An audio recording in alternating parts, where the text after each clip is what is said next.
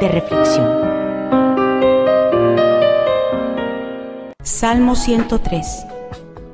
Él es el quien perdona todas tus iniquidades, el que sana todas tus dolencias, el que rescata del hoyo tu vida, el que te corona de favores y misericordias, el que sacia de bien tu boca, de modo que te rejuvenezcas como el águila. El Señor desea el rejuvenecimiento de nuestras vidas, como esta ave, porque posee características especiales que tienen que ver con los procesos y cambios a que el Señor nos ha llamado para ser verdaderos hijos de Dios. El águila está diseñada para enfrentar tormentas, rayos, no la asusta nada. Sus plumas tienen un lubricante que no permite que se empape y por eso a pesar de la tormenta es liviana. Tiene doble párpado para que su visión sea aguda. El alimento para ella es fresco, caliente y procesa el alimento. El águila es fiel, tiene una sola compañera. El águila, su tiempo de vida son 70 años. A los 40 años sus herramientas se deterioran su pico tiene una cobertura apropiada. Es una sierra que corta la presa. Introduce las garras por el cuello. Cuando desciende con ella su presa va rendida. Con este pico limpia su cuerpo de insectos que han quedado en sus alas. A los 40 años, ella debe tomar una decisión, morir o vivir. 30 años que le restan porque ha envejecido y sus herramientas se han desgastado. Sus uñas se tornan apretadas y flexibles sin conseguir tomar una presa de la cual se alimenta. No puede cazar igual. El pico se curva y apuntando hacia su pecho no es fácil comer ni sacar los insectos que se aprenden en su plumaje. Sus alas pierden su lubricación y pesan. Su vuelo se torna lento y produce cansancio. Ya no puede enfrentar las tormentas porque se acabó el aceite.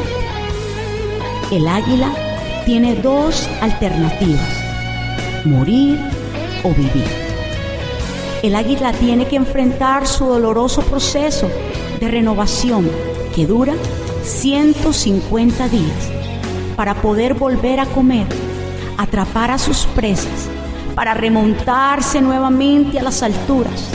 Lo único que no pierde el águila es su visión.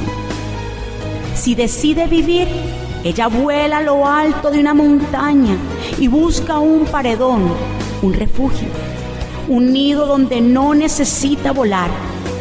Se sentirá segura y encontrará alimento para sobrevivir. Entonces comienza su doloroso proceso. Comienza a golpear el pico contra la pared para arrancarlo. Es doloroso y luego espera que salga de nuevo y el proceso de crecimiento. Una vez se ha desarrollado el pico, con este comienza a desprender los talones y uñas. Espera el proceso para tener nuevas uñas y talones para comenzar a desnudarse arrancando una a una sus plumas viejas. Después de cinco meses, ella sale renovada para vivir 30 años más. Vivir o morir. Cuando conocemos del Señor y lo aceptamos como nuestro único Señor y Salvador, debemos comenzar procesos de cambio.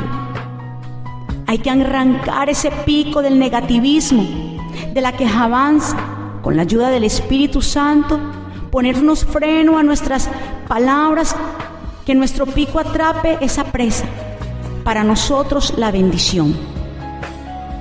Porque yo lo que confieso, lo recibo. El águila no puede sacar los insectos de su cuerpo. Nosotros debemos sacar los insectos espirituales que contaminan nuestras vidas y nuestros seres queridos, enemigos, que debemos arraigarlos y sacarlos con el poder de la oración de los hogares. Llámese disensión, pleitos, contiendas, fornicación, adulterio, rebeldía y otros. Hay que arrancar las plumas de la iniquidad, de generación y que están siendo de tropiezo para el crecimiento espiritual. Debo desplumarme del egocentrismo, de la idolatría, de la rutina, de los recuerdos, de los resentimientos, del odio, de la falta de perdón, de los temores, del complejo de inferioridad, de la inseguridad, de la falta de fe, de la amargura, de vicios, de inmoralidad, de la pluma de la preocupación, del estrés diario, de la iniquidad llamada enfermedad, de la pluma de los malos hábitos y costumbres, de la pluma de los deleites malsanos. Debemos desnudarnos como lo hace el águila. Las arranca todas para que salgan nuevas. Viene una renovación y eso es lo que Dios quiere para tu vida y para mi vida. El águila perdió su aceite, su lubricación. Su vuelo lento se cansa fácilmente y ya no puede enfrentar las tormentas. Nosotros como seres humanos, sin el Espíritu Santo y su bendita unción, su aceite, no podemos enfrentarnos a las tormentas del diario vivir, ni volar o estar encima de las circunstancias. Necesitamos ser ungidos con el poder de lo alto. Debemos tener un aceite todos los días. El águila come carne fresca. Es el único alimento que ella come. Ella no come carroña no come lo podrido. El Hijo de Dios debe comer fresco todos los días y recibir el, alimento espiritual fresco, nada de pan viejo. El Señor quiere rejuvenecimiento como el águila. El águila, para recibir algo nuevo, tuvo que dejar todo lo viejo. Nosotros debemos desplumarnos para recibir lo nuevo. Debemos de tomar la decisión, morir o vivir, fracasar o triunfar tener un cambio de vida, una verdadera forma que solo le da al Señor Jesucristo. Él nos compró, nos rescató de la tiranía del maligno. Tenemos derecho como hijos de Dios al aceptarlo y reconocerlo como nuestro Rey de Reyes, Señor de Señores, para vivir una vida plena. El águila no pierde su visión.